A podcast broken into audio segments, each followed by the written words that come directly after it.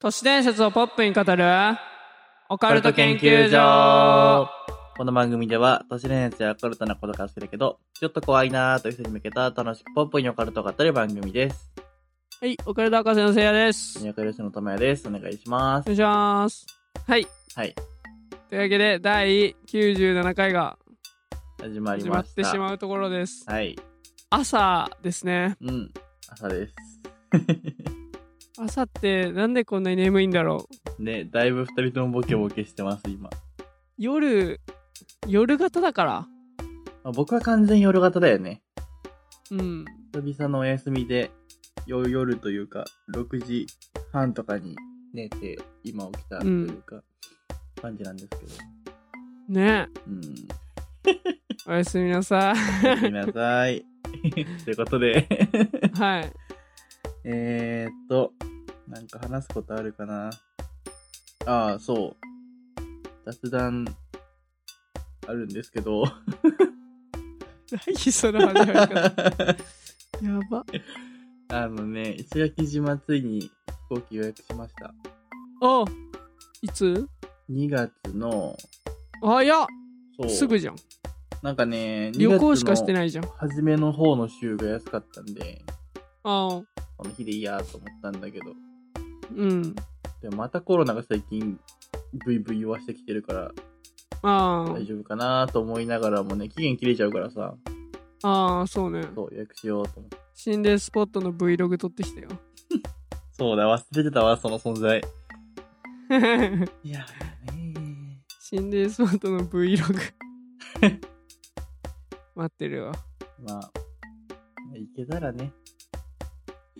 まあまあまあまあ。まあまあまあうーん。うん。なんで、いいんじゃないですかそうでさ、まあ、今月はちょっといろいろね、福岡行ったりとか、なんやらでお金があんまりないわけじゃないというか、いっぱいおはいは金い使うからさ、はホテルもちょっと、いろんなとこ、いろんなとこじゃない、あんま高いとこ泊まるの嫌だなと思って、どうせ一人い。だしうさ、ん。うん。で、今、クソ安いんじゃないのコロナの影響で。多分ね、前よりは全然安いんだと思う。その僕、相場を知らないからさ、あんま旅行をしないから。うんうん。そう。でね、これか。ゲストハウスみたいなとこ泊まろうかなと思って。おー、何それ。なんか、なんだろう。シェアハウスのお家みたいな、うんお家というか、へえ、あの、友達もホテでルみたきいなるし、いいね。あそうそうそうそう。だったらさ、めちゃくちゃ安くて、うん。結局2泊3日にしたのね。うちょっん。と短いんだけど、2泊3日で、えーっとね、4450円。おー、なるほど。一泊2000円くらいね。そうそうそう。めちゃくちゃ安くない、安い。でね、めちゃくちゃ綺麗なの。あそうなんだお風呂は。なんで俺、画像、画像検索の URL 貼ったわ。画像検索の URL だ。ゲストハウスチュラクルル石垣島っていうところ。お、綺麗めっちゃ綺麗じゃないうん、いいね。これで2泊3日5000円しないっていう。いいね。そう。で、ちゃんと駐車場もあるから、めっちゃおしゃれじゃん。そう、めっちゃいいなと思って、ここにしました。ええでこれでさ、なんかいい感じだったら全然これから泊まるとこゲストハウスでいいなと思って。ああ、確かにね、いい感じのところ見つけてね。そうそうそうそ確う。とかにいうことで、初めての、まあ一人旅兼一人初めてのゲストハウスに泊まるので、まあまたねお、ー、感想楽しみですをね。話せればなと思います。うん。うん。という旅のお話 でした。旅のお話。旅に行く準備のお話ですお 話。まあ楽しみですね、めちゃめちゃ。は雑談は以上です。 い。お便りをお便りあるわ。えーっと、じゃあ、読んでいきます。はい。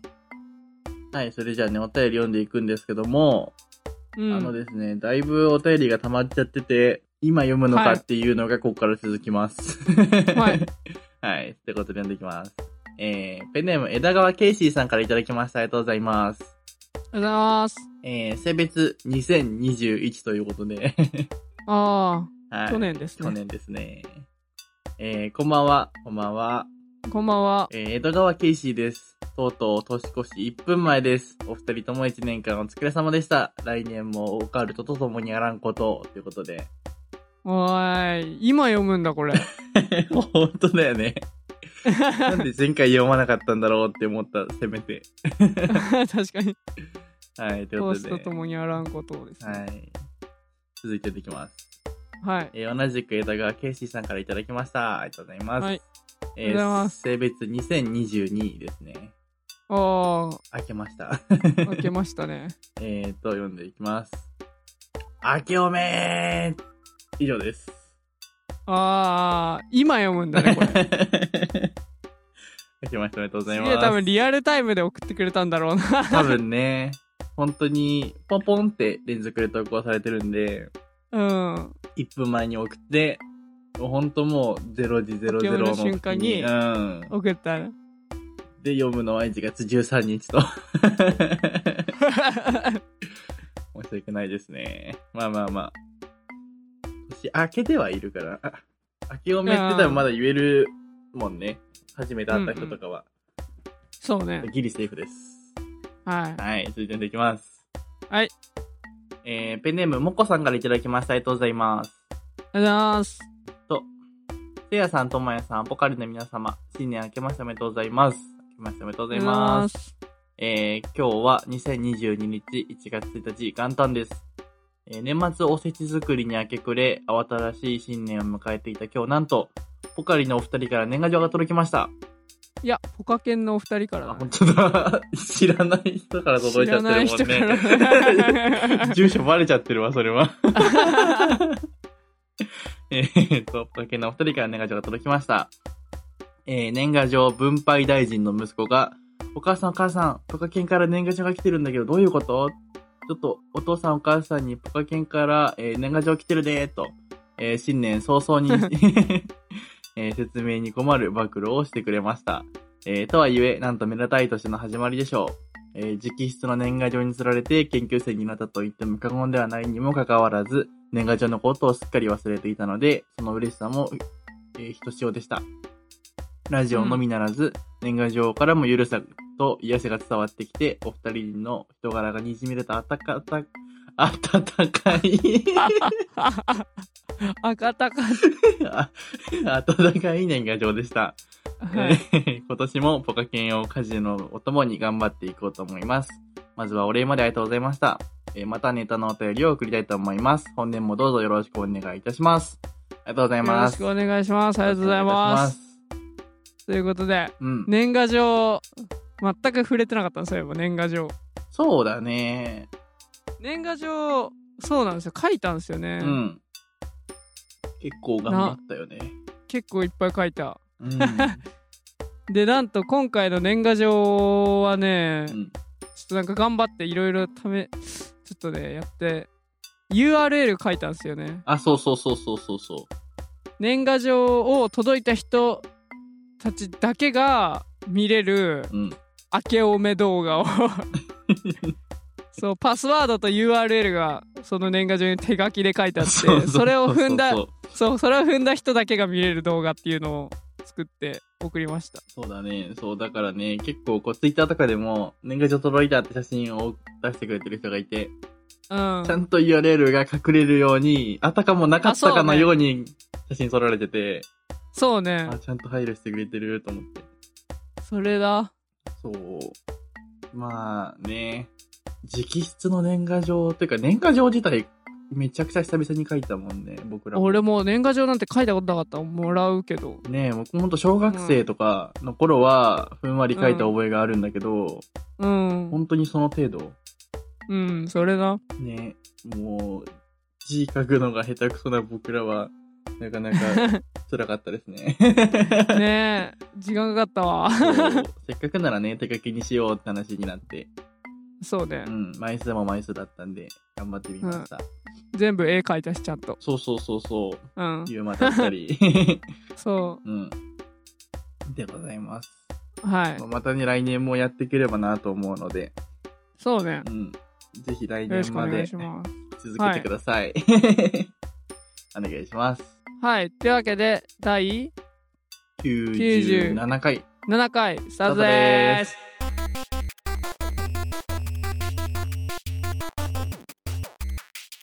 はい、ということで今回も本編のお便り読んでいきます。はい。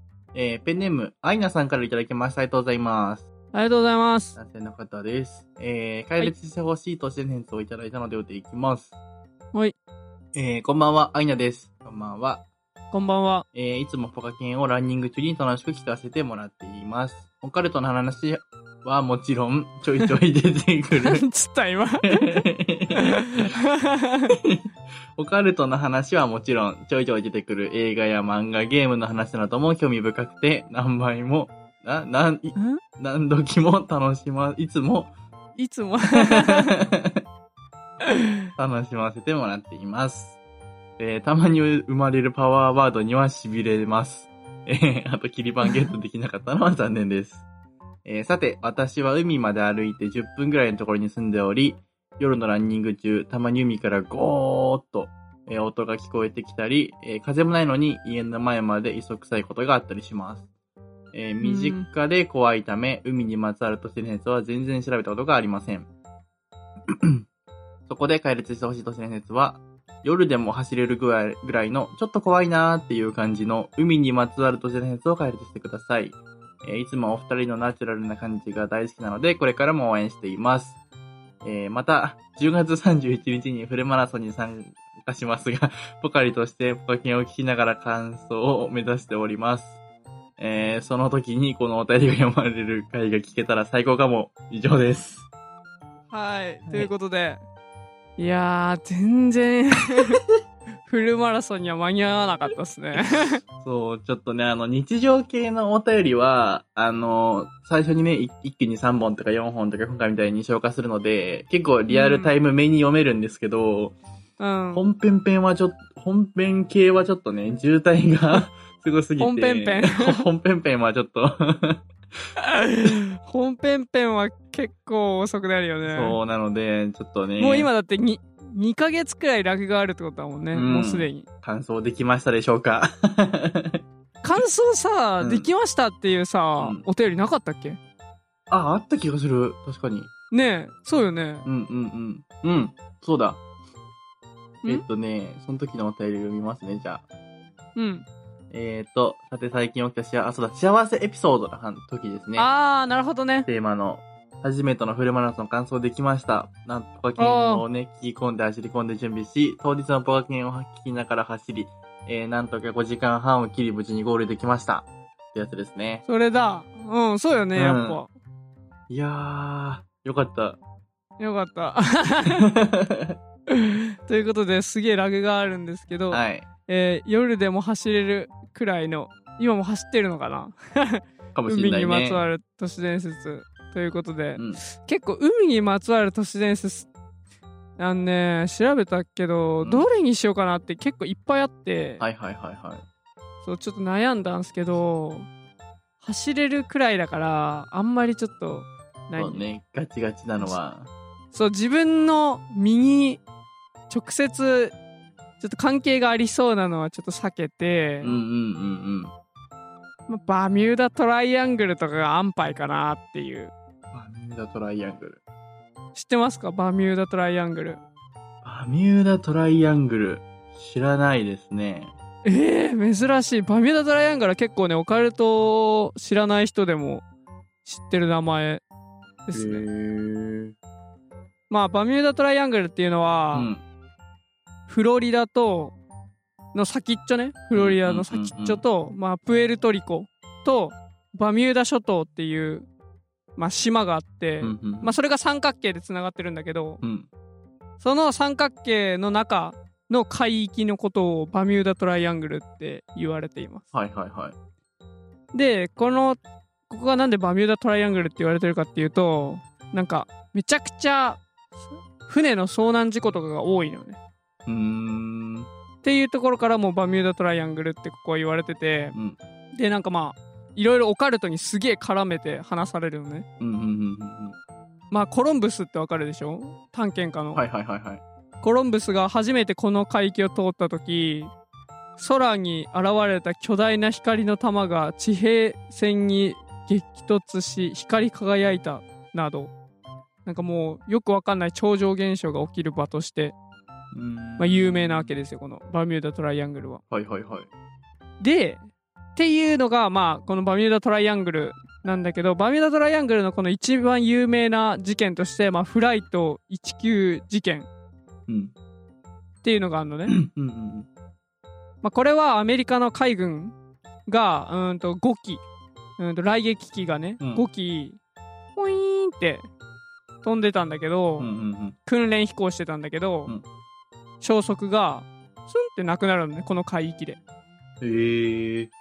そうこれが一番有名なエピソードなんだけど、うん。まあ、これ結構細かく説明し始めるとねなんかすごい不思議なことがいっぱい起きてるんだけど、うーんなんかどっちが西か東かもわからないとかうんうんうん方向がつかめないとか海が普通じゃないとかうん。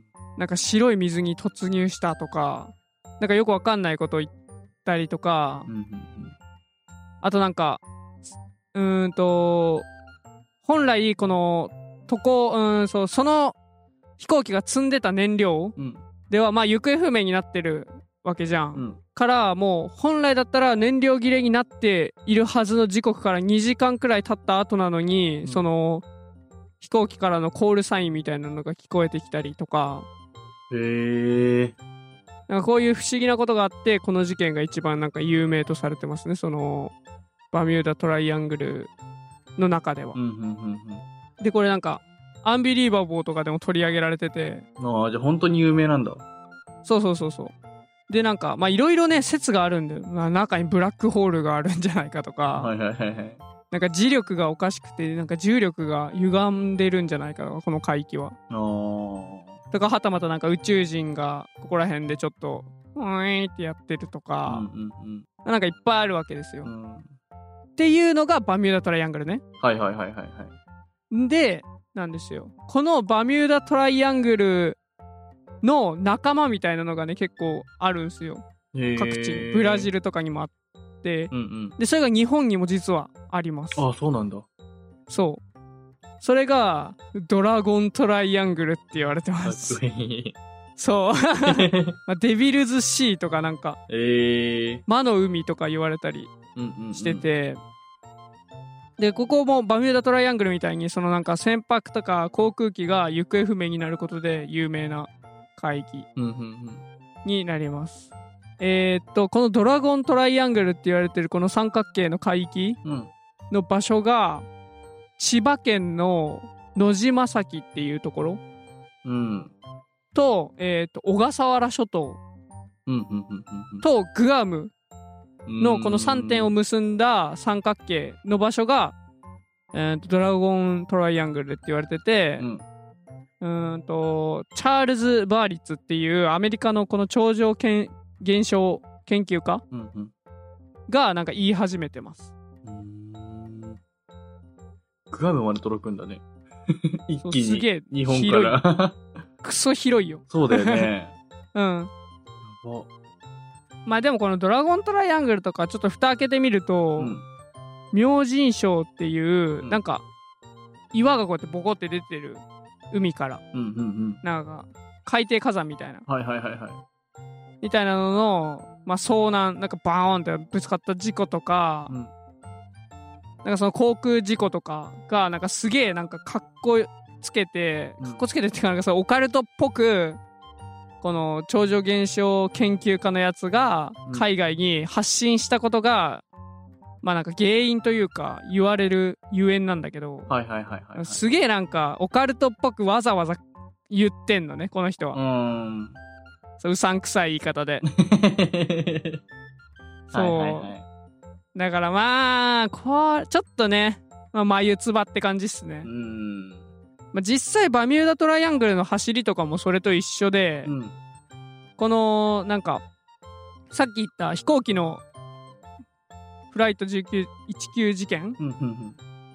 これもなんか全部そのなんかやばいこと言われてるとかなんかありえないことが起きてるって言われてるんだけど実際は別にそんなことないかったみたいなへえ。結構なんかそのロイター紙とか、うんなんていうの報道、うんメディアがなんか適当なこと言ってるだけで実際のな記録ではこんなことはなかったみたいな感じなんですよねへえ。だからでも一応その気象とか、うんその海域の海の影響とかで事故は起きやすいけど別にそんな超常現象が起きてなんか事故とかが起きまくってるわけではないっていうのがまあ真相ですね実際うんまあそれを逆手に取る都市伝説もあるんですけどはいはいはい。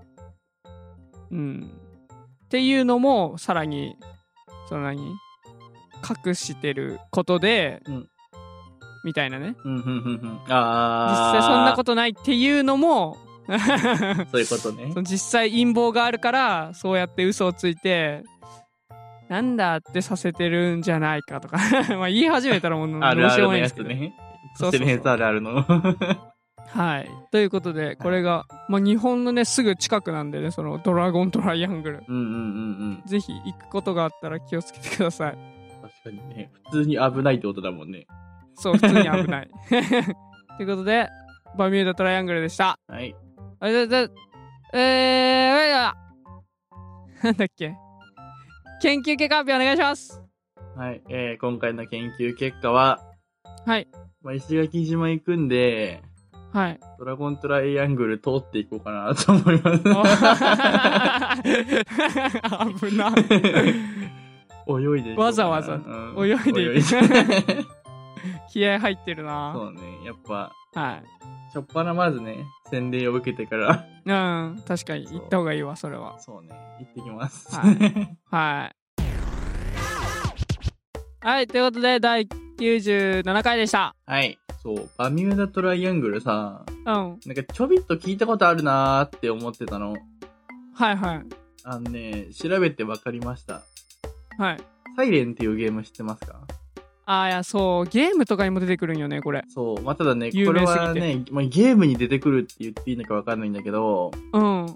サイレンニュートランスレーションっていう、まあ、プレステ3、4版だったかなの、うん確か1のリメイクなんですけど、サイレンの。うんうんうん。あの、その中でね、こう一個の家があって、うん。ラジオから曲が流れてるんですよ。はいはトゥララ、トゥララ、トライアングル。大変法の定理はピタゴラスっていう。めちゃくちゃ頭に残る、その曲い。が曲が流れてそうる。で、こうのん曲の名前が、恋の三角海域 SOS っていうやつで、うん。歌ってるのがバミューダ3なんですよ。 ちょっと怖すぎるな。 だいぶコアだから伝わんないやろな。いやーでもね、この曲知ってる人いないかななんかね、めちゃくちゃこの曲好きで、うん。ぜひね、あ の、聴いてほし聞い。いてみてくださいってみん なに。恋の三角回帰 SOS。いやあーーめっちゃ好きなんだよね。なんか調べたら、バミューダトライアングルっていうタイトルのアニメもあるっぽいですね。ああ、そうなんだ。うん。全然僕は知らないですけど、 知らないですね。 さすがに。ぜひ見てみてくださそうですね。い。 はい。はい。というわけで、いかがでしたでしょうかオカルト研究所では解説してほしい都市伝説や皆さんの体験など様々なお便りをどしどしお待ちしております。お便りはハッシュタグポカケンでツイートまたはおテレフォームから送信してください。今月のテーマは、えー去年の振り返りと今年の抱負です。はい。えー、この配信は、ポッドキャスト並びに YouTube にて配信しております。他県では毎月第3土曜日22時頃から、えー YouTube ライブで生配信を行っております。Twitter にてお知らせや告知をしていますので、ぜひフォローお待ちしております。詳しく概要欄をご覧ください。また、公式サイトにて会員限定ボーナスエピソードを聞くことができるサポーターの方を募集していますので、応援よろしくお願いします。それでは次回の研究で。お会いしましょう。ありがとうございました。た。